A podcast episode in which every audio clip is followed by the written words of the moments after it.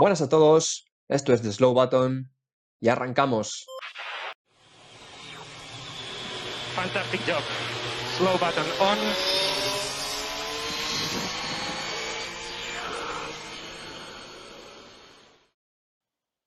Bueno, pues bienvenidos al episodio número 16 de The Slow Button. Yo soy David Porras y como siempre estoy con mis grandes compañeros, Javier Morán. Muy buenas, David. Ya, ya teníamos ganas de grabar después de no haber podido hacerlo ayer, pues con muchísimas ganas.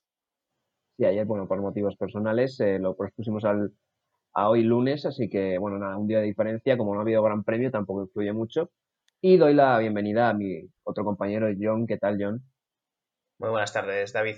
Pues nada, encantado de estar grabando aquí un domingo por la tarde, iba a decir, pero como bien habéis dicho, hoy ya es lunes. Un poco raro porque no habíamos fallado ningún fin de semana, pero bueno, a pesar de todo, seguimos estando aquí y nada, vamos a, vamos a por el podcast de hoy. Sí, bueno, estamos aquí un poco para, para poner un, como ya dice la sección, ¿no? Un punto de guardado eh, para los que seáis nuevos o no escuchasteis el, podcast al episodio anterior de, esta sección que se llama Checkpoint. Básicamente es un poco una revisión eh, de, de, cómo van hasta ahora los equipos, pilotos, eh, etcétera, en la clasificación y en el rendimiento de las carreras, ¿no? Aprovechando, bueno, la anterior sección la hicimos después de los dos grandes premios de, de Bahrein y de Imola y aprovechando que ha habido ya pues eh, cuatro grandes premios más, eh, pues vamos a hacer esta esta sección pues para analizar un poco cómo van los equipos porque también ha habido cambios de posiciones, ¿no? De, por ejemplo, Red Bull y Mercedes o por el fondo de la parrilla también. Ha habido cambios de, de posiciones de los equipos con respecto a las carreras iniciales y un poco también sorpresas en rendimientos tanto de pilotos como de equipos. Así que si os parece bien, chicos, empezamos ya con, con la clasificación. Perfecto. Vamos a por ello. Pues eh, si os parece bien, empezamos por arriba, la otra vez empezamos por abajo, pero vamos a empezar esta vez por arriba porque bueno, es donde está al final la salsa del campeonato. Eh, una salsa que quizás eh, no veíamos venir al principio de la temporada, que ya con las carreras nos lo vamos viendo más. Y es Red Bull la primera posición. ¿Qué me contáis de esto, de este equipo austriaco? Pues bueno, Red Bull ha demostrado bastante, bueno, que este año igual sí que va a ser el que le van a poner las cosas complicadas a Mercedes. En las dos primeras carreras igual les costó un poco más, pero en estas cuatro estamos viendo que apretan al, equipo alemán que se había acostumbrado, o mal acostumbrado yo creo mejor dicho, a dominar la Fórmula 1 con mucha soltura. Y vamos a ver si, ahora comentaremos los, sus dos pilotos, pero vamos a ver si este año Verstappen y Pérez le pueden complicar las cosas, sobre todo a, Hamilton, ¿no? que evidentemente es el primer piloto de esta escudería. Pues sí, yo, yo estoy totalmente de acuerdo con lo que acaba de decir John. Además, eh, veo a los dos pilotos más fuertes que, bueno, en conjunto son más fuertes que los dos de Mercedes, con lo cual eh, estoy seguro de que va a ser una lucha muy tensa hasta el final del, del campeonato. Así que, como habéis dicho, eh, vamos a, a, por los pilotos, ¿no, David? Sí, vamos a por los pilotos. empezamos, evidentemente, por Max Verstappen, ¿no? Primero líder del campeonato, primer piloto de, de Red Bull, no este año ya, sino desde que subió al equipo prácticamente. Y bueno, eh, Max Verstappen, que ahora, ahora os doy paso a vosotros, pero, pero a mí me está pareciendo que, igual que otros años tenía errores, ¿no? De quizá de precipitación y tal, este año se los estamos viendo menos, no, se, no hemos visto nada, de hecho, eh, aunque evidentemente solo llevamos seis carreras, ¿no? Eh, ¿Qué me contáis vosotros, chicos? ¿Qué me contáis, John, de Max Verstappen? Pues mira, de Verstappen nosotros hemos debatido largo y tendido, sobre todo Javi y yo, porque si era un problema que tenía otros años, desde luego era el tema del temperamento. Es un piloto temperamental, pero yo creo que este año ha sabido enfocarlo mejor y, y le está trayendo esos resultados más positivos, ¿no? Está tomando decisiones más calmadas es verdad que tiene una madurez anormal para su edad porque llegó a la Fórmula 1 muy, muy, muy joven. Entonces, ya con 23 años que creo que tiene, eh, tiene la madurez de un piloto de mucha más edad en realidad. Y ahora creo que está en el punto justo para empezar a, plantearse el poder ganar un campeonato mundial, ¿no? Porque está reuniendo que es joven todavía, con que ya tiene una experiencia labrada en la Fórmula 1. Y yo creo que esos dos factores le van a dar buenos resultados esta temporada. Y vamos a ver a ver si este año no podemos verle como campeón del mundo. No, no sé qué pensará Javi sobre esto. Bueno, pues eh, quizá un poco más de lo mismo. A mí Verstappen es un piloto que siempre me ha gustado mucho, aunque sí que es cierto que lo que decís vosotros es un piloto eh, muy impulsivo y muchas veces eso le ha llevado a cometer errores en, sitios o situaciones en las que no era conveniente cometerlos. Ha tenido la suerte de haberse medido ya con pilotos muy importantes, ha podido, ha podido probar el, los límites con esos pilotos y eso le ha formado eh, lo que realmente es hoy en día, que es, me parece que es un piloto capaz de ganar el campeonato del mundo. Sí, además creo que lo que Verstappen ha tenido también es que al no tener un coche ganador nunca, ninguno de los errores le ha costado en sí eh, campeonatos mundiales, ¿no? Le ha costado carreras. Eh, por ejemplo, el error de Vettel en Alemania 2018 es prácticamente un error que te cuesta un campeonato del mundo, ¿no? Sin embargo, por ejemplo, sí, sí. me ocurre el año pasado Verstappen en Turquía, que podía ganar la carrera y tiene una carrera terrible, no sé cuántas veces hace trompos, eh, pero claro, al final, bueno, trompeas, pierdes la carrera, pero no pierdes campeonato del mundo, ¿no? Y creo que en ese sentido sí que le ha ayudado, ¿no? Tener un coche, no tener un coche competitivo hasta ahora, ¿no? Después de ya unos cuantos años en la Fórmula 1. No sé si compartiréis esta, esta opinión. Sí, completamente de acuerdo. Yo creo que tener un coche menos competitivo le ha quitado parte de esa presión. Creo que también la escudería Red Bull está hecha a su medida prácticamente, lo tienen evidentemente muy arropado y él lo demuestra con buenos resultados el Red Bull Honda es un coche al que él se adapta muy bien y el coche, o sea, creo que la relación que tiene con el coche debe de ser de las más estrechas de la parrilla y al final eso le trae buenos resultados por repasar un poco. Evidentemente estuvo el error del último Gran Premio de Bakú, que no fue, eh, digamos, culpa suya al 100%, porque bueno, al final es un reventón de neumático. Él realmente está haciendo una muy buena carrera que podría haber ganado. Ahora mismo ha ganado dos de las seis carreras que llevamos. Eh, también ha conseguido una pole y ahora mismo es el, líder del mundial con 105 puntos, 4 por encima de Hamilton. Así que, oye, Max Verstappen este año con muchas papeletas para poder ganar el campeonato. Sí, serio candidato. ¿Y qué me decís ahora de, bueno, del posiblemente el asiento más peligroso y más caliente de la parrilla de Fórmula 1, ¿no? Que es eh, el, que está a su lado, ¿no? El segundo piloto de Red Bull. Este año es Checo Pérez. Eh, ¿Qué me contáis de, Checo? Porque, bueno, eh, ya victoria en Bakú y parece que va, va calentando. ¿Qué me cuentas, Javi, de Checo Pérez? Pues mira, es justo lo que has comentado. Me parece que es el asiento más caliente de, entre todos los equipos. Es un asiento al que, bueno, de momento no nos tienen muy acostumbrados a que los pilotos duren en él. Eh, Checo Pérez, por suerte, parece que está cumpliendo más que, sus antecesores. Y, lo que dices tú, ha, podido ganar esta carrera. Sí que es cierto que Bakú era una carrera que le gustaba mucho. Pero oye, de verdad que estoy viendo que está tirando, está sacando todo el rendimiento o todo lo que puede y, seguro que las próximas carreras va a ir a, más. Así que de verdad que yo muy contento con Pérez y ojalá se sume un poquito más esa, esa cosita que le falta, pues que, esté ahí para incluso, bueno, pues ponerle la, la, segunda posición a Hamilton incluso en peligro, aunque no creo que vaya a ser así. Sí, bueno, la verdad es que Pérez, completamente de acuerdo con lo que ha dicho Javi, Creo que Pérez eh, puede ser ese piloto, puede ser un piloto que le puede venir muy bien a Red Bull en el sentido de realmente tener dos pilotos en la pelea ahí arriba, ¿no? Sí que es verdad que ahora mismo sigue estando muy lejos de la cabeza que tienen Verstappen y Hamilton, ellos están en ciento y pico puntos eh, y Sergio Pérez después de la victoria de Bakú tiene 69, pero si se mete en esa cabeza, no te digo ya tanto en el campeonato, sino carrera a carrera, está en esas posiciones, le puede venir muy bien a Red Bull tener esa capacidad de jugar con dos pilotos en vez de tener que enfrentar a Max Verstappen contra eh, Hamilton y al mismo tiempo contra Bottas, ¿no? Porque al final poder jugar a nivel de estrategia con dos pilotos te da una ventaja sobre si otra escudería solamente está jugando con, con uno, como por ejemplo vimos en carreras como, como España, ¿no? Entonces, espero que Pérez se meta ahí, mantenga ese nivel que ha demostrado en Bakú y realmente puede, ya te digo, puede ser clave para que Red Bull ponga todavía en más aprietos a Mercedes esta temporada. Sí, es que a Chico quizá lo que le falta es un poco en la clasificación, porque luego ya en las carreras sabemos lo bien que lo hace. Y es lo que decís, este año yo creo que Mercedes le está viendo las, las orejas al lobo, no tanto por Verstappen, sino porque están viendo que la dupla puede ser más competitiva.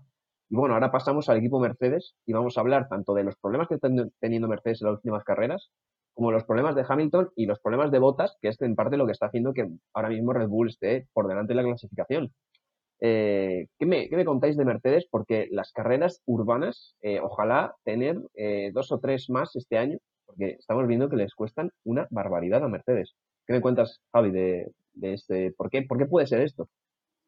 Pues fíjate, David, a mí me, está asustando. Me parece que Bakú y Mónaco son efectivamente dos circuitos urbanos, pero no, no se asemejan demasiado y de ahí que salten un poco las alarmas, ¿no? Porque me parece que, y si no es que se les estén dando mal los circuitos urbanos, sino que de repente, oye, hemos visto una mejora en el Red Bull y, el Mercedes, esto es todo lo que da, porque sí que es cierto que después de pretemporada, oye, pues mira, Mercedes no estaba tan mal, al revés, todo lo contrario, incluso podía estar un pelín más rápido que Red Bull, pero ahora nada de nada. Eh, en Mónaco veíamos un Hamilton horrible. Y, bueno, en Bakú hemos visto un Hamilton horrible por el error que cometió, pero desde luego Bottas sí que estuvo pésimo, pésimo. Así que pues con muchas ganas de ver la, siguiente carrera porque es Paul Ricard, un circuito que no se asemeja a nada eh, a estos dos últimos y si de verdad van mal, para mí que se confirma que podría ser que Red Bull y Verstappen fuesen campeones del mundo, tanto el equipo como Verstappen. Yo los, lo estaba comentando antes, la verdad, y es que este año estamos viendo cosas insólitas o cosas que no habíamos visto hace mucho tiempo con Mercedes. Ahora cuando hablemos de Hamilton lo comentaré más en concreto, pero con el equipo Mercedes hay algo en Bakú muy notable, y es que en el sector 2 literalmente el equipo Mercedes estaba tenía tan claro que no podía alcanzar el ritmo del Red Bull que literalmente centraron toda su estrategia y el setup del coche en correr lo máximo posible en la recta. Ahí lo que estamos viendo es un Mercedes que da algo por vencido y eso hacía años que no lo veíamos. Creo que eso es absolutamente clave. Eh, hacía mucho tiempo que no veíamos a Mercedes no siendo todopoderoso en algo y es un ejemplo ese muy claro de decir, oye, es que aquí no tenemos la capacidad, vamos a tirarnos completamente al ritmo en las rectas poniendo un alerón trasero muy pequeño y a ver si podemos remontar ahí. Así que, como tú dices, David, eh, habría, estaría interesante que hubiera más circuitos urbanos para ver si realmente eh, es que Mercedes ahí no, no está tirando tan bien. Pero desde luego, como ya he empezado diciendo este podcast, bastantes más complicaciones para el equipo alemán que, otros años. Sí, es que a mí me llama muchísimo la atención, ¿no? Porque sí que es verdad lo que ha dicho Javi, ¿no? Que Bakú y Mónaco son, pues eso, como un palo, una piedra, ¿no? No se parecen en nada. Pero, pero claro, eh, ya no es que en el sector 2 fueran más lentos que Red Bull, es que Ferrari se los comía ahí también y al final Hamilton hizo buena vuelta, pero Lando Norris quedó muchísimo, muchísimo eh, por delante de, de, de Valtteri Bottas, ¿no? Quiero decir, equipos como Ferrari, como, como McLaren, están comiendo terreno en, en, sitios, ya no solo Red Bull, ¿no? Entonces, llama un poco la atención, ¿no? Eso, ese rendimiento del Mercedes, ¿no? Y bueno, en cuanto a pilotos, pues Hamilton, que hizo buena clasificación, Hamilton es el que está sacando al final el brillo al, al Mercedes, pero sí que le estamos viendo este año un poco más, más tenso, ¿no? También, ya no solo con errores, sino con esas radios en Mónaco frustrado, eh, ya esa positividad, ¿no? Que desprende siempre, ya no se la estamos viendo tanto por la presión que están poniendo Red Bull y Mercedes. Eh, ¿Qué me comentáis? ¿Qué me comentas, Javi, de, de Hamilton? Pues mira, es justo lo que acabas de decir. Sí que es cierto que Hamilton nos tiene acostumbrado a, esas radios de mis neumáticos, mis no sé qué, pero eso lo dice cuando está cómodo, lo dice cuando sabe que tiene la carrera en la mano y como parece que ha sido fácil, eh, pues trata de meterle un poco de, de, salsa a la carrera para decir, oye, mira, acabo de hacer una hazaña increíble. Pero no, no, es que es lo que dices tú, las radios de este año son de frustración. Vimos en Mónaco a un Hamilton súper frustrado y en más de lo mismo. El segundo sector, como había dicho John, es que directamente lo dijo por radio. Oye, mira, es que no hay manera de que yo me acerque a los Red Bull en el segundo sector. Estoy perdiendo cinco décimas. Y de ahí, pues eh, como bien ha dicho John, basaron el setup del coche y eh, hicieron que corriese mucho en recta. De hecho, así es como consiguió la, la bueno, esa segunda posición eh, en la clasificación. Pilló un buen rebufo, pero sí que es cierto que el coche corría mucho. Y bueno, pues sinceramente, no sé, un Hamilton frustrado, desde luego. Yo estoy, yo me remito básicamente a lo que he dicho antes. Igual que vemos a un Mercedes que no está yendo tan bien como iba otros años en absolutamente todos los terrenos, estamos viendo a un Hamilton que está cometiendo errores. Y eso es un hecho. No es necesariamente malo, porque demuestra que también es humano y que ahora cuando está teniendo que trabajar bajo presión, la presión que está ejerciendo Red Bull, pero también otras escuderías, pues ahí es cuando están viniendo los errores. Lo vimos en Imola con esa salida de pista, lo vimos el otro día en Bakú, que bueno, evidentemente es tocar un botón y a partir de ahí él no podía hacer nada, ¿no? Pero oye, al fin y al cabo es un error que, en un momento te cuesta la carrera a dos vueltas del final. Por lo tanto, eso, estamos viendo cosas este año con Mercedes, también con Hamilton, cosas que no habíamos visto antes, cometer errores. Hamilton frustrado en Mónaco lo vimos muchísimo, estuvo no sé cuántas vueltas detrás de Gasly y no tenía la capacidad para adelantar. Evidentemente es el circuito de Mónaco, pero oye, estamos viendo cosas, como digo, que no estamos acostumbrados a ver y vamos a ver si Mercedes puede sobreponerse a eso y mejorar un poco sus resultados. Para agilizar un poco esto, voy a pasar rápidamente a comentar lo que opino de Botas y te ahorro ese trabajo, eh, David.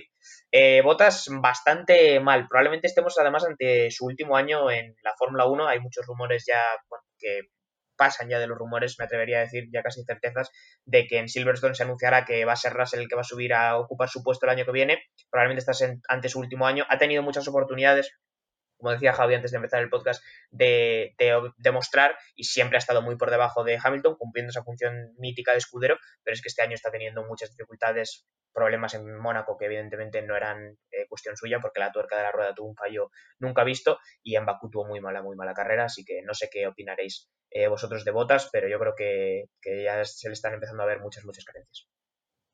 Sí, es que Botas eh, ya no es... También lo de Hamilton puede ser que también venga de esto, porque Hamilton siempre estaba acostumbrado a correr con un escudero como Botas al lado.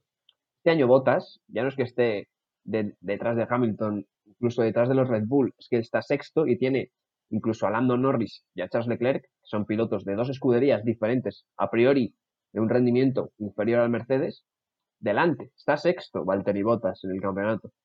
Entonces, eh, vemos un Hamilton que este año quizás se puedan cambiar las tornas, como decía antes eh, Javi, y el problema sea ese, ¿no? Que sea en vez de un 2 contra 1 de Mercedes a Red Bull, le hagan un 2 contra 1 de Red Bull a Mercedes.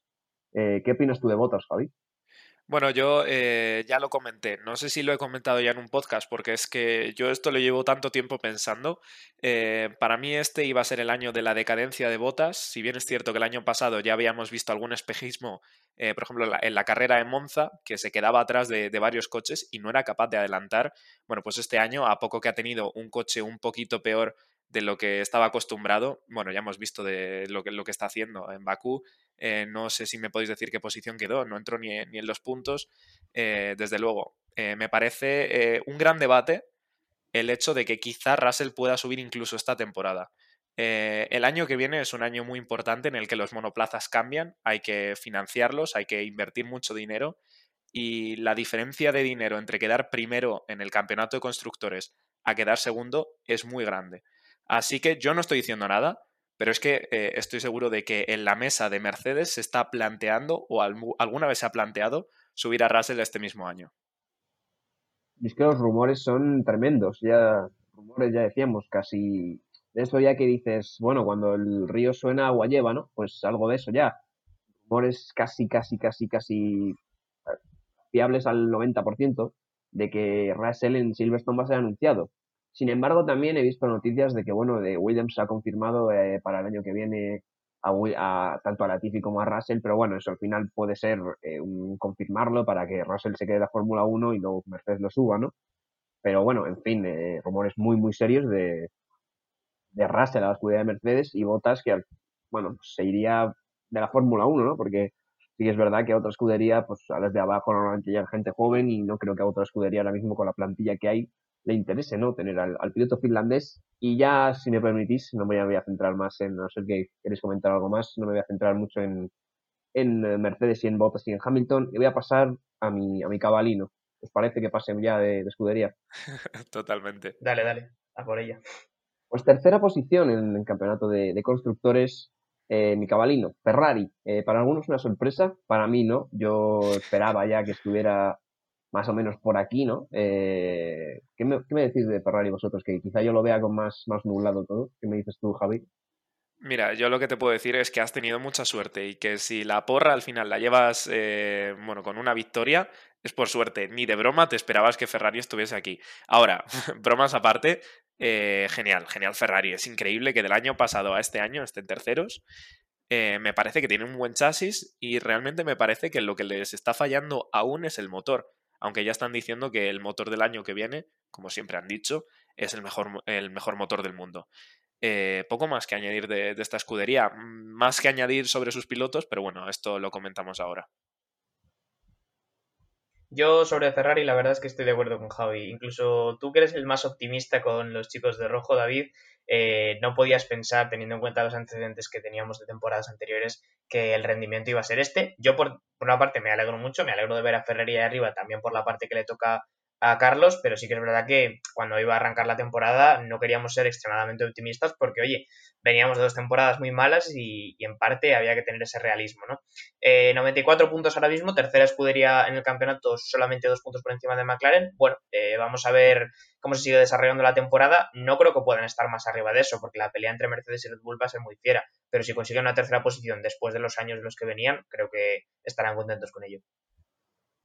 No, eso creo que está claro, que Ferrari, creo que he visto ahí unas declaraciones de Carlos Sainz que decía algo así como Ferrari no está contenta, ¿no? Con la tercera posición. A ver, evidentemente es Ferrari, ¿no? Eh, todo lo que no sea ganar un campeonato, yo creo que no es estar contento para esta escudería. Pero evidentemente, de donde veníamos el año pasado, eh, sí que es verdad que es una gran mejora. Y a ver, yo, que decir, no, no, era optimista con que ganar el campeonato, pero a ver, yo sinceramente, yo más de, yo un Ferrari como el año pasado, incluso quinto, no me lo esperaba, porque eh, es una escudería que tradicionalmente al final es como un equipo de fútbol de los potentes, ¿no? Pueden tener un año malo, pero al siguiente te fichan a dos y suben otra vez al mínimo segundo, ¿no? Eh, es un equipo tradicional, un equipo que que de vez en cuando tiene un coche terrible, pero luego te lo remontan, ¿no? Eh, además, creo que tienen una muy buena dupla de pilotos, vamos a hablar ahora de ellos. Vamos a hablar primero de, Charles Leclerc, porque es el que está más arriba de la clasificación, pero creo que, tiene una, una, alineación increíble, ¿no? ¿Qué me cuentas de Charles Leclerc, John?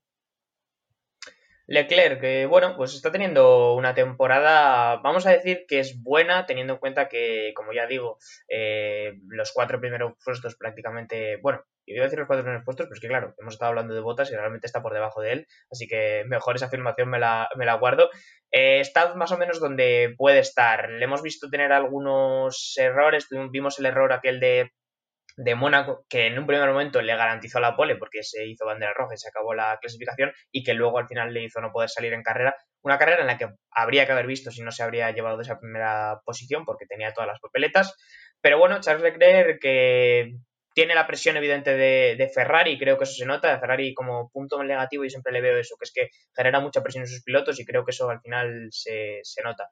Eh, yo confío bastante en que pueda sacar buenos resultados. Por ahora no se ha conseguido meter en el podio, pero antes de que se termine la temporada yo creo que le veremos entre los tres primeros.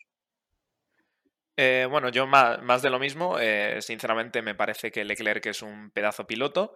Bueno, no se ha metido en, el podio, eso es cierto. Me parece que es cuestión de tiempo.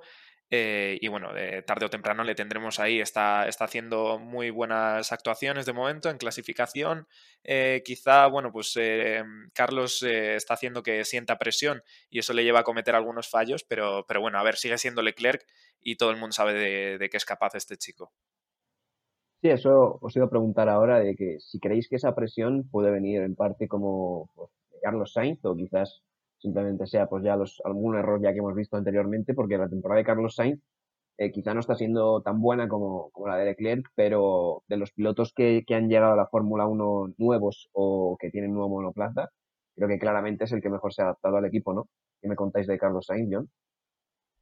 A ver, eh, Sainz, nosotros es un piloto español y evidentemente nos hace ilusión verlo arriba, pero tampoco nos casamos con nadie, ¿no? Creo que hay que ser críticos. Eh, hay que ser críticos en todos los sentidos, porque es verdad que creo que nadie o tienes que ser un piloto extremadamente talentoso para llegar a Ferrari el primer año besar el santo, ¿no? Eh, al final creo que Carlos está trabajando muy bien, es un tío muy currante y eso se está demostrando. Se pasó mucho tiempo en, en Maranello trabajando con los mecánicos y se ha ganado además al equipo bastante bien y a todo el fandom de Ferrari, yo creo. Entonces eso es positivo para él. Que sigue estando por debajo del nivel de Leclerc, creo que no hay tampoco ningún tipo de duda. En clasificación siempre le ha costado estar al ritmo de sus compañeros, pero la clasificación nunca ha sido el punto fuerte de Carlos. Eh, en carrera, bueno, está demostrando cosas, pero todavía tiene algunos errores. Vamos a ver si los puede pulir y si puede dejarnos todavía una mejor temporada. Pero yo creo que, teniendo en cuenta que es el primer año que está llegando Ferrari, ni tan mal lo está haciendo, de verdad. Pues sí, yo me quedo con una palabra que ha dicho John. Eh, Carlos es un tío currante. Y desde luego todavía no está 100% acostumbrado al coche, con lo cual eh, podremos eh, ir viendo mejoras, tanto en rendimiento de clasificación como en carrera, aunque eh, ya sabemos que es un carrerista. En clasificación siempre quizá vaya a estar un poquito por detrás de Leclerc, quizá no, ojalá no. Pero bueno, oye, ya lo hemos visto. Lando Norris sabemos que tampoco es el mejor, a pesar de que está haciendo un temporadón y que ahora analizaremos. Pero ya Norris le daba, le daba caña. De todas formas, eh, insisto, los puntos son el domingo, no el sábado, con lo cual, de momento, Carlos, eh, el mejor piloto de, los que se ha cambiado de, equipo. Y es que hablabas de Lando Norris y el siguiente equipo precisamente es McLaren, eh, con un rendimiento que no nos esperábamos al principio de temporada y sobre todo con un Lando Norris estelar, ¿no? ¿Qué me dices, John, de Lando Norris y de McLaren, por supuesto? Bueno, McLaren, pues oye, haciendo una temporada bastante sólida, está en una cuarta posición, rascándole casi la tercera a Ferrari, y vamos a ver cómo termina ese duelo, porque también puede ser de los más emocionantes, ¿no? Por ese tercer y cuarto puesto. Eh, Lando Norris en concreto, pues bueno, es un piloto que está demostrando muchísimo para su corta edad. Eh, desde que se fue Carlos, se ha convertido claramente en el primer piloto de, de McLaren, muy por encima de Ricciardo, del que ahora hablaremos, que tampoco está teniendo una grandísima temporada. Se ha metido en dos podios, dos terceras posiciones para él, eh, cuarto piloto ahora mismo en el campeonato por delante de los dos Ferraris. Oye, yo a Lando Norris la verdad es que creo que es un piloto que, el que más me ha sorprendido de lo que llevamos de temporada, sin duda. Pues sí, eh, mi, opinión es exactamente la misma. Eh, me hubiese encantado ver solo por, por, curiosidad lo que hubiese sido capaz de hacer Carlos en, McLaren, porque no doy crédito a la temporada que está haciendo Norris, para que veáis el, nivelazo que, debe estar demostrando. Bueno, que debe y que está demostrando con, dos podios que lleva ya. Y, bueno, bueno, pues por ahorrar un poco de, tiempo voy a decir también que Ricciardo no, no está estando a la altura y que, bueno, eh, ahora podemos ver un poco cómo se están posicionando las posiciones de, pilotos a nivel de calidad. Si Ricciardo ganaba a Hulkemer y ahora Norris está ganando a, a Ricciardo, pero Carlos ganaba a Norris, pues me encantaría poder decir que Carlos es mejor que Norris y que Ricciardo, pero bueno, esto al final es cuestión de, equipos, eh, pero desde luego Ricciardo no, no, no está bien.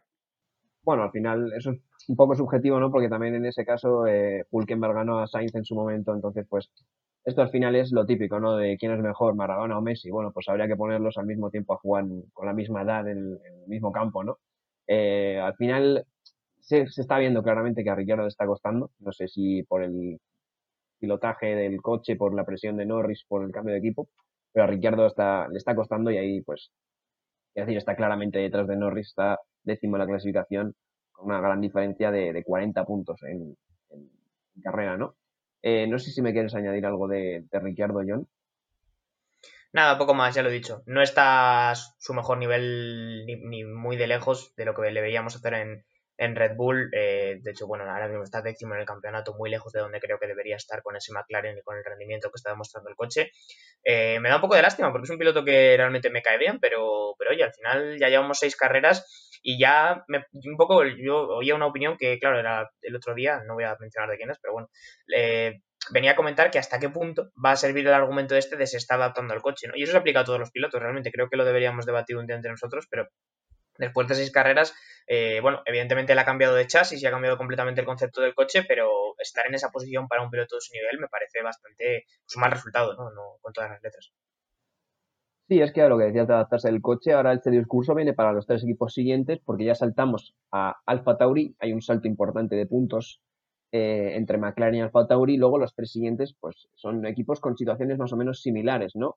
Alfa Tauri, eh, Javi lo vio al principio de temporada, eh, dijo, esta gente puede tener un buen ritmo para zona media, y ahí están, quintos, delante de Aston Martin y Alpine, que ahora los comentaremos, con dos diferencias claras de piloto, ¿no? Pierre Gasly, un piloto ya experimentado en Fórmula 1, que el año pasado incluso ganó una carrera, hizo podio fin de semana pasado y que va a podio por año, con un rookie eh, muy polémico además, Yuki Tsunoda, que, bueno, que aparte de sus errores de pilotaje está teniendo algunos desliz por la radio. Eh, compárame, Javi, un poco la situación de, de Alfa Tauri con Gasly con, con Tsunoda. Encantado. Eh, bueno, lo primero, eh, sí, yo vi venir eh, lo de Alfa Tauri, pero no lo, no lo vi venir tanto porque incluso se han ocupado una posición por encima de, las que, de la que le puse en la porra, con lo cual ya de momento la porra terrible. Algún día analizaremos cómo vamos y quién de momento podría ser el ganador, pero mal. Eh, comparativa, pues un Pierre Gasly, me parece que es un Pierre Gasly que está haciendo las cosas, sinceramente, mejor que el año pasado. Lo que pasa es que vive bajo la sombra de, de todo el ajetreo que hay por la parte de arriba. Eh, tenemos un Ferrari haciendo cosas increíbles, tenemos unos McLaren haciendo, bueno, un Lando Norris haciendo cosas increíbles, tenemos mucha batalla de Red Bull, mucha de Mercedes, y eso está haciendo que no destaque tanto Gasly, pero sin duda está haciendo una temporada increíble. Ahora, su compañero de equipo, pues todo lo contrario. Eh, en temporada brilló, parecía que iba a ser un pedazo piloto, podría haber sido un Russell, podría haber sido un Leclerc, pero no lo está siendo y como dices ha tenido varios comentarios muy desafortunados por la radio y además de esos comentarios que Helmut Marco, el hombre del ojo de cristal, no le gustan nada y por eso duran tampoco los asientos en, estos equipos. Yo la verdad es que muy contento con Gasly, muy contento con el Alfa Tauri también. Son dos otras sorpresas que he tenido en esta temporada. Gasly creo que está trabajando muy bien y como muy bien dice Javi, está trabajando si cabe mejor que el año pasado eh, de hecho, ya se ha llevado un podio en estas primeras seis carreras con ese tercer puesto que conseguía en Bakú, pero se queda un poco bueno en la sombra de todo lo que está ocurriendo arriba y de que tenemos una temporada un poco más con más salsa, ¿no? Que su noda, bueno, le está, iba a decir que le está costando. Es verdad que él puede cogerle la excusa de que ha subido de Fórmula 2 y tal, pero que tiene, creo que tiene que ser un poquito más cauto, sobre todo con las declaraciones que ha tenido con su equipo y, bueno, también con las actuaciones, y que debería espabilar un poco, porque está en esa posición número 14 teniendo en cuenta que su compañero está eh, nada más y nada menos que en la octava, eh, uf, es, complicado la situación de su noda y vamos a ver, porque su mejor puesto ha sido un séptimo. Eh, no, no está nada bien. Sobre todo, ya digo, por, la comparación. Creo que sale perdiendo por la comparación porque Gasly está rindiendo muy bien y está demostrando que el Alfa Tauri puede llegar a ir muy rápido. Por eso su noda creo que tiene peores resultados porque se compara con, con Gasly. Sí, lo dicho, Gasly buenas actuaciones un poco a la sombra y bueno, su noda con ese problema ¿no? de, de temperamento y también con el tema del rookie. Y decía que son similares ahora las situaciones porque son equipos, los siguientes equipos que, bueno, se parecen en rendimiento un poco, ¿no? De zona de media tabla, que tienen gente nueva a manos de sus coches. Pero en el caso de los siguientes equipos es muy distinto porque son ya campeones del mundo, ¿no? En el caso de Aston Martin, que es la sexta posición del campeonato de constructores actualmente, tenemos a, a Sebastian Vettel con ese Aston Martin y a Lance Stroll.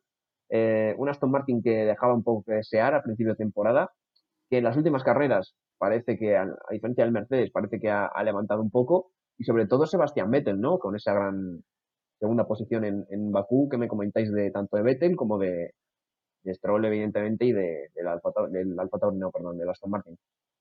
Pues es justo lo que acabas de decir. Eh, si hemos tenido un poco la sorpresa de, que McLaren siguiese ahí o que Ferrari llegase a estar tercero, pues lo de Aston Martin es todo lo contrario. La temporada pasada tenía el Mercedes rosa y, bordaron, es que lo bordaron, no, no se puede decir otra cosa. Eh, bueno, pues este año eh, evidentemente el rendimiento ha decaído bastante, no sabemos ni por qué, ni, ni, bueno, quizás sea por el tema de la filosofía de, fondo plano, pero bueno, eso ya son detalles técnicos. El caso es que estamos viendo el resurgimiento de Sebastian Vettel, eh, que el año pasado me parece que se cebaron un montón, eh, me incluyo en las personas que se, que se cebaron un montón con él, pero oye, lleva dos carreras muy buenas, la de Mónaco demostró eh, pues que un cuatro veces campeón del mundo no se hace por casualidad, y la anterior carrera en Bakú me alegré muchísimo porque yo creo que merecía subir al podio y oye, que todo el mundo se, se acordase de quién es. Es que parece que de un día para otro olvidamos, eh, bueno, pues las hazañas que han logrado estos pilotos. Eh, Lance Stroll, Lance Stroll me parece que, pues lo mismo de siempre. me parece que no es ni tan bueno ni tan malo, sobre todo no es tan malo, eh, porque ya sabemos que es un pay driver, eh, su padre tiene un mogollón de pasta. Y, bueno, pues eh, sí que es cierto, en Mónaco no se le vio demasiado cómodo. Podríamos decir que se complementan entre ellos, ¿no? Es decir, las carreras en las que Vettel no aparece está Stroll y en las que Stroll no está está Vettel. Con lo cual, oye, pues un equipo completo. Ha habido, yo creo, dos grandes decepciones en cuanto a rendimiento de monoplazas esta temporada. Ahora lo comentaremos con la siguiente escudería. Ha sido Aston Martin y, evidentemente, Alpine. Sobre todo si las comparamos con los monoplazas de los que eh, descienden del año pasado, ¿no? Tanto ese eh, Force India, bueno, Racing Point eh, del año pasado, eh, que ahora ha evolucionado Aston Martin, como ese Renault del año pasado que ha evolucionado Alpine, tenían rendimientos muy top, de muy alto en la media tabla e incluso asomándose a los tres primeros, y este año la bajada de nivel ha sido brutal, ¿no? Era algo que no podíamos esperar y que evidentemente pues también nos ha pillado a la hora de hacer la porra, porque nosotros teníamos una estima mucho más alta. Eh, Vettel, me alegro, la verdad, de su, me alegré bastante de su resultado en, en Bakú, de ver en esa tercera posición, redimiéndose un poco de, de esos años malos en, en, Ferrari. Vamos a ver si consigue levantar la cabeza el Aston Martin un poco después de un principio de temporada bastante, bastante frío. Y Lance Stroll, pues bueno, a mí es un piloto que me deja un poco indiferente, con todo el respeto del mundo. Eh, tuvo este problema en Bakú que evidentemente él no podía controlar, eh, un pinchazo. Lo que sí que podía controlar fue el accidente de clasificación que le hizo salir desde atrás. Pero yo ya digo, es una escudería en la que no sé si confío o quiero confiar, eh, pero también me gustaría que se metiera ahí en esa pelea de la, de la media tabla, de la que ya está un poquito más lejos. Y bueno, porque tuviéramos una media tabla más, más animada, pero eso es un poco lo que puedo comentar de, de Aston Martin. Sí, rendimientos similares, equipos similares, situaciones similares de bajada de rendimiento de campeones del mundo al mando. Tenemos también Alpine. Alpine, situación parecida, 25 puntos, eh, algunos menos que, Aston Martin. Los que han ido trayendo mejoras y que se supone que, bueno, han dicho que los circuitos urbanos les venían mal y que a partir de ahora las cosas venían mejor. Yo, sinceramente, un equipo que tiene Alonso y que dice esas cosas, yo ya no me sé qué, yo no, no me sé si creerlo o no, porque, bueno, en fin, eh, Alonso hemos oído muchas cosas y al final las cosas van mal. Eh, el propio Alonso eh, empezaba un poco mal, eh, parece que va remontando y uno con que, bueno, está ahí dando la cara. ¿Qué me comentáis del, del, equipo Javi? Bueno, pues eh, te comento que me parece rarísimo. Sin duda me parece de las temporadas más raras a nivel interno en un equipo que, he visto en, mucho tiempo. Eh, me parece que los mecánicos eh, no entienden el coche. Bueno, tanto los mecánicos como los pilotos. Porque no es normal que de repente sean capaces de, firmar grandes resultados en clasificación o que de repente en otros circuitos no, tengan ni idea de, de, cómo hacer un setup que vaya mínimamente bien. Porque estoy seguro de que ese coche tiene más potencial del que se ha visto en las carreras en las que no ha brillado. Eh, luego, a nivel pilotos, pues raro, raro también, ¿no? Porque eh, Alonso sabemos que es un bicampeón del mundo, eh, si cabe mejor que Vettel, esto ya son opiniones subjetivas, pero no estaba a la altura, quizá es que, bueno, pues le ha costado adaptarse, aunque no sabemos, como dice John, hasta cuándo será válida la excusa de me estoy adaptando el coche, pero bueno, parece que, oye, remonta, mm, se le perdona, hizo una gran actuación, y en cuanto a Ocon, pues eso, habíamos visto un Ocon, mira, le podría comparar incluso con Giovinazzi. Me parece que es un piloto que está ahí para demostrar que hay eh, pilotos mejores, sí que es cierto, porque lo sabemos, pero oye, hay muchos peores. Y si los pilotos peores están ahí, ¿por qué no van a estar estos? Quiero decir, a mí, para Ocon, o sea, para mí Ocon no debería haber estado fuera de la Fórmula 1. Me parece que es un piloto decente.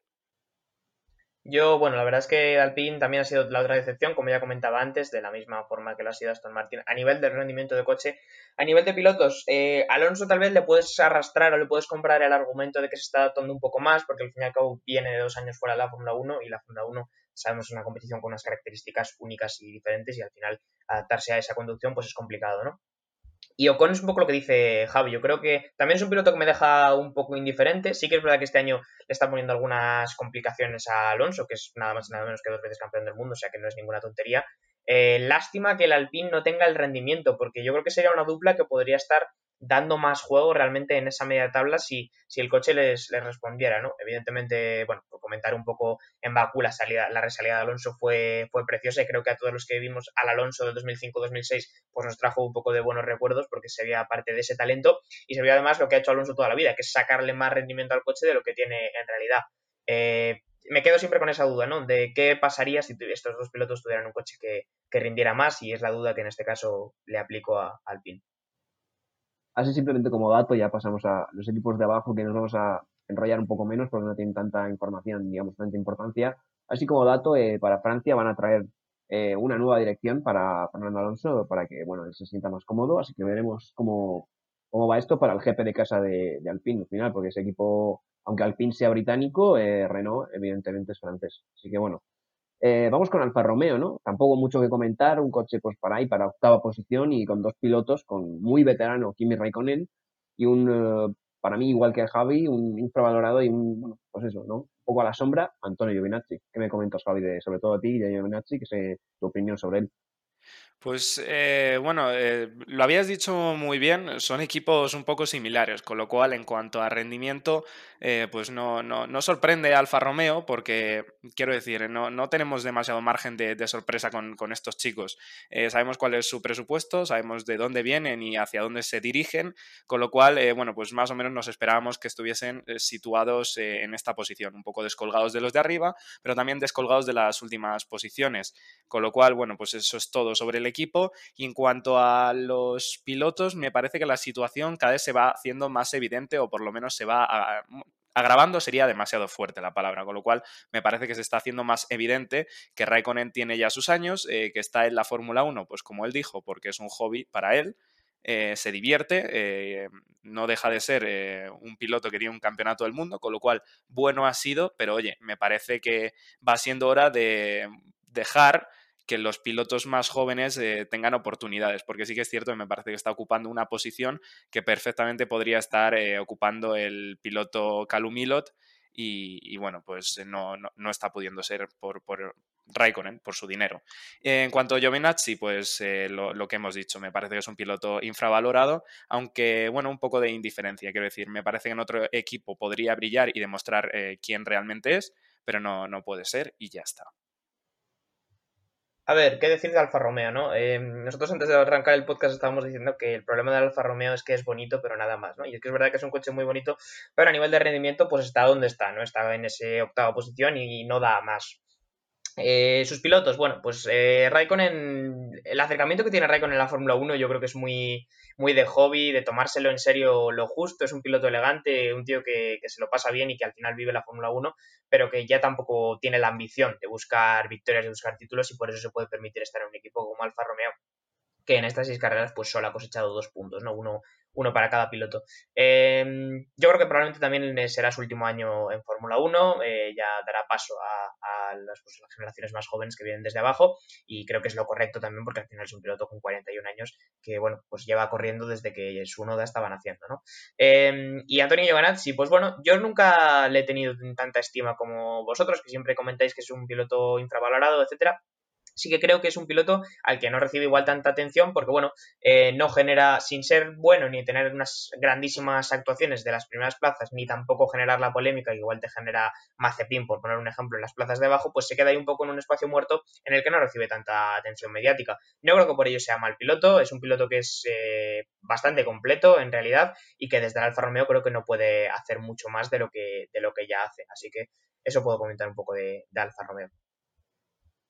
Pues vamos con los farolillos rojos de la clasificación. Y digo farolillos rojos porque, bueno, parecía al principio de temporada que Bajas era claramente peor que el Williams, pero ahora lo comentábamos. Eh, no sabemos cómo, cómo asimilar un poco el rendimiento del equipo porque tras el resultado de Bakú, ambos con cero puntos, pero tras el resultado de Bakú, Haas adelanta a Williams en la clasificación por las posiciones de, de los pilotos. Vamos con Haas primero, con esa dupla Schumacher-Mazepin. ¿Qué me comentáis? Sobre todo quiero ir, evidentemente, las de Schumacher, porque Mazepin creo que está más o menos más estabilizado, ¿no? La opinión sobre él. Eh, bueno, pues eh, Haas, Haas es un equipo que entró bien, entró sorprendiendo, el equipo americano, pero me parece que es un equipo eh, en decadencia, me parece que es un poco el imperio romano de la Fórmula 1.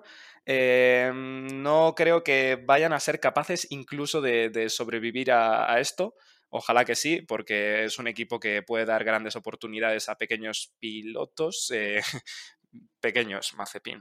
Bueno, en fin, eh, Schumacher, eh, es lo que mm, os estaba comentando antes. No sé muy bien eh, qué hacer con él, cómo ponerle, eh, cómo calificarle. Es, es extraño, ¿no? Porque Haas parece un equipo que está como el Williams, pero Russell sabemos que es bueno, pero Schumacher, ¿cómo de bueno es si está ganando a Latifi? En fin, como entenderéis todos, esto es increíblemente dudoso, entonces yo no me mojo, no te sé decir eh, que dónde, dónde está Schumacher ahora mismo, pero no es el mejor piloto. En cuanto a Mazepin, eh, bueno, eh, breve. Me parece que nos acostumbró a todos rápidamente a que si cada tres curvas iba a estrellar, pues cada X iba a haber no sé cuántos accidentes, pero esto no es así. Mazepin realmente es un piloto temerario y lento, pero no se estrella. ¿Qué decir de, Haas, la verdad? Es cuadrilla complicada, como dice Javi. es que al final la Fórmula 1 en estos años pues tiene esto de que como el coche importa tanto, ¿no? Y la diferencia entre el primer y el último coche es tanta a nivel de rendimiento que ya llega un punto en el que por muy bueno que sea el piloto ya no hay capacidad de, de solventar aquello, ¿no? Porque el ritmo es abrumador. Entonces, claro, los pilotos de Haas, sobre todo, por ejemplo, Schumacher, pues no sé hasta qué punto decir que evidentemente no es el mejor piloto de la parrilla y probablemente está más bien en la zona baja si hablamos de nivel. Pero claro, es que desde el Haas, ¿qué puede llegar a demostrar, no? Si es probablemente, yo, en mi opinión, el coche con el peor rendimiento, ¿no? Entonces, ese es un poco el problema. A mí más de Schumacher al principio de temporada me preocupaba, bueno, que tuviera la presión del apellido, que al final está ahí, Creo que en Haas también lo están tratando bastante bien y no sé cuál será su evolución en próximas temporadas, pero ya digo, es que desde, desde Haas, por mucho talento que tengas, que tampoco creo que sea ahora mismo el caso de Schumacher, cuidado, eh, no, puedes, no puedes hacer milagros. Eh, Mazepin, pues bueno, me quedo un poco con lo que ha dicho Javi en realidad. Creo que ha habido muchísimos memes, evidentemente ha sido uno de los mayores productores de memes en los últimos meses de Fórmula 1. No es un piloto rápido, desde luego. El Haas tampoco ayuda porque no es un coche rápido, entonces la combinación pues lo deja en esta posición número 19.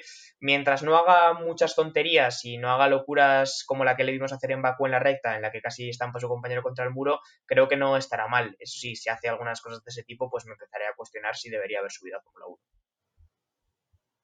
Y ahora sí vamos con el palorillo rojo en este caso. Eh, vamos con Williams, sobre todo, bueno, Russell ya le hemos comentado un poco antes, ¿no? Eh, con el tema de botas, le hemos metido ahí también a Russell un poco en, ¿no? en ese que vamos a, van a subirle ya, parece ser, no lo sabemos a ciencia cierta. Pero ¿qué me comentáis de, bueno, de Williams, sobre todo de, de Russell y, Y bueno, Latifi, que bueno, Latifi está ahora mismo último del campeonato de pilotos.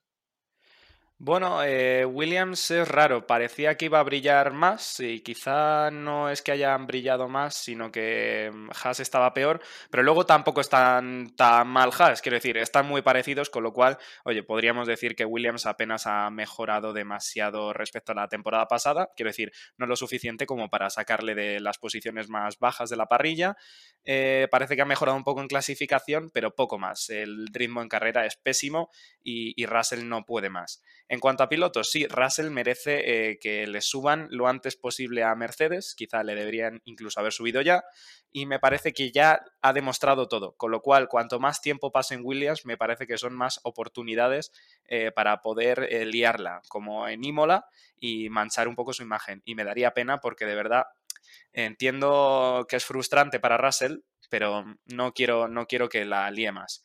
En cuanto a la Tifi, me pasa un poco como, como con Alfa Romeo, ¿no? Es un equipo que, o sea, es un piloto que no, me deja mucha, mucho margen de sorpresa. Quiero decir, sabemos ya quién es eh, Latifi, que es un piloto de, pago también, y, que no es capaz de alcanzar a Russell. No le ha batido nunca en clasificación, eh, con lo cual, bueno, pues esto es Latifi y este es el equipo Williams de nuevo, ¿qué decir del equipo Williams? No sé qué me repito, pero es que al final en estos equipos es complicado siempre juzgar, el rendimiento del coche es tan realmente bajo que no puedes valorar hasta qué punto tienen talento sus pilotos. Cuidado, evidentemente, vuelvo a decir que Russell y Latifi no son los dos mejores pilotos de la parrilla ni de lejos, eh, sobre todo si hablamos de Latifi. Eh, hablando primero de Russell, pues bueno, tiene esos rumores de subir a Mercedes, Ojalá ocurra contra cuanto antes, porque de verdad, como muy bien dice Javi, lo que va a seguir haciendo en Williams no puede demostrar más. El coche no da para más. No, no se va a poner Russell de repente en un podio con el Williams ni loco. Entonces, lo que puede tener es más errores que hagan a Mercedes plantearse si realmente lo quieren. Así que contra antes lo suban, creo que será mejor, sobre todo para él